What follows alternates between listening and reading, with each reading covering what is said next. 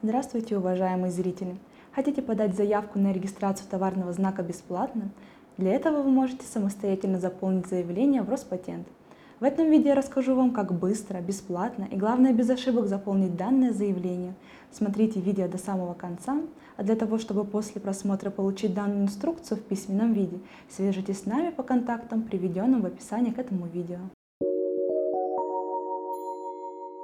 Я Юрьева Анна, юрист отдела патентования юридической компании Юрвиста. И сегодня я расскажу вам алгоритм заполнения заявления для регистрации товарного знака в электронном виде.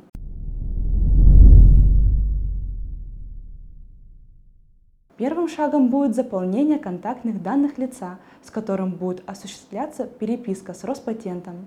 Далее заполняем реквизиты правообладателя обозначения, подаваемого на регистрацию. В соответствии со статьей 1477 Гражданского кодекса Российской Федерации правообладателем товарного знака может быть юридическое лицо или индивидуальный предприниматель. Но Госдумой в настоящем году был рассмотрен законопроект о том, что регистрировать товарные знаки смогут и физические лица, в том числе и самозанятые. Законопроект вступит в силу уже в следующем году. Обязательно вносите достоверные сведения о юридическом лице или индивидуальном предпринимателе – Взять их можно из единого государственного реестра ЕГРЮЛ, ЕГРИП. В случае неверно указанных реквизитов правообладателя Роспатент направит запрос на предоставление достоверных сведений о юридическом лице или ИП. И далее федеральный орган может отозвать заявку, если своевременно не подать актуальные данные. Далее заполняем сведения представителя заявителя, если он имеется, им может быть как патентный поверенный, так и иное лицо, действующее на основании нотариально заверенной доверенности. Этот пункт можно пропустить, если заявитель подает заявку самостоятельно.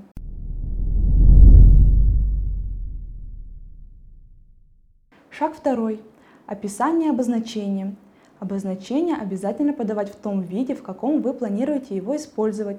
Если это словесное обозначение, то это будет слово, написанное на латинице или кириллице черными буквами обычным шрифтом на белом фоне.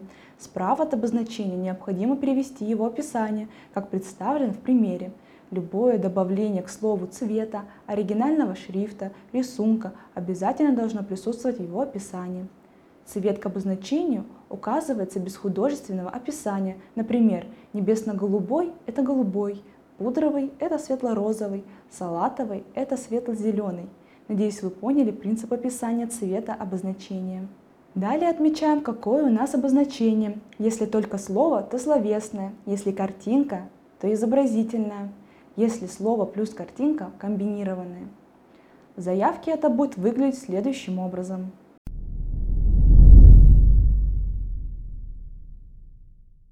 Шаг третий. Классы МКТУ.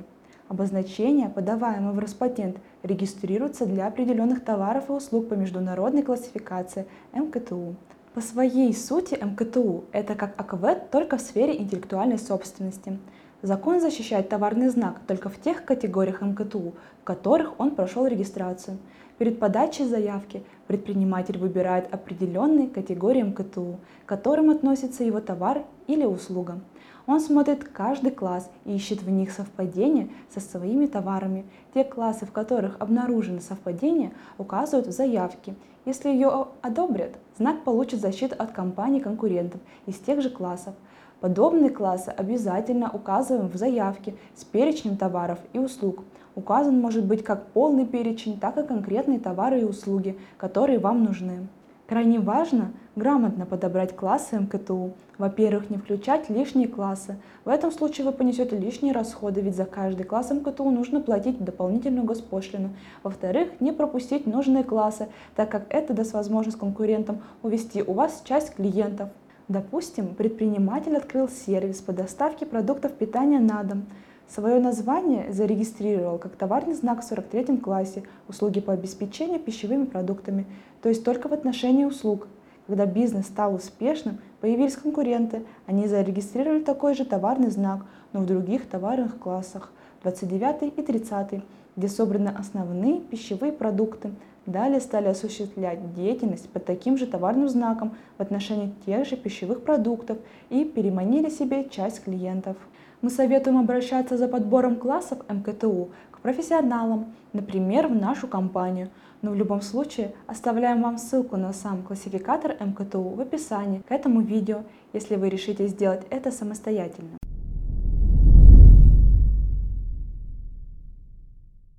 Шаг четвертый. Пошлина. Обязательно стоит указать, что уплачена пошлина за второй точка 1 и 2.4 пункты приложения номер 1 к положению о пошлинах и далее указать сведения о плательщике. Если данные сведения будут введены некорректно, то из Роспатента придет запрос. Сама же госпошлина оплачивается следующим образом. На сайте ФИПС размещены реквизиты оплаты пошлины. Вам достаточно правильно заполнить платежное поручение, указав, по каким пунктам вы платите пошлину номер заявки на товарный знак и плательщика в соответствии с заявкой. Рассчитать пошлину вы можете онлайн на сайте Роспатента. Ссылку оставлю вам в описании.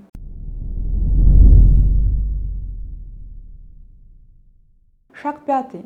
Подписание заявки. Заявитель или его представитель обязательно должны поставить свою подпись, если заявление на бумажном носителе – если заявку подаете через госуслуги, то подписывайте заявление электронной подписью. Итак, подытожим.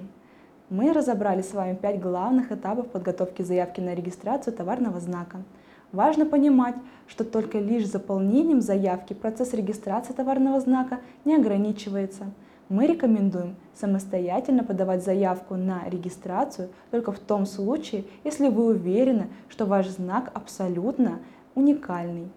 Если же нет, то на этапе проверки Роспатентом вашего обозначения будет найден тождественный или сходный до степени смешения знак, который будет препятствовать в регистрации вашего обозначения. И в итоге в регистрации вашего обозначения вам откажут. Вы потеряете, во-первых, время, а во-вторых, все вложенные денежные средства как в процедуру регистрации, так и в продукцию, на которой вы уже начали использовать свое обозначение. Чтобы этого не произошло, предварительно перед подготовкой и подачей заявки обязательно удостоверьтесь в уникальности своего обозначения. Для этого нужно провести глубокую проверку обозначения по закрытым базам товарных знаков, а не быструю и бесплатную, которая по факту является лишь внешней оценкой товарного знака. Специалисты отдела патентования всегда могут провести полную квалифицированную проверку будущего товарного знака, логотипа или названия, чтобы вы могли быть уверены в том, что ваше обозначение будет зарегистрировано. Обращайтесь в нашу юридическую компанию, и мы обязательно вам поможем. Наши контакты есть в описании к этому видео.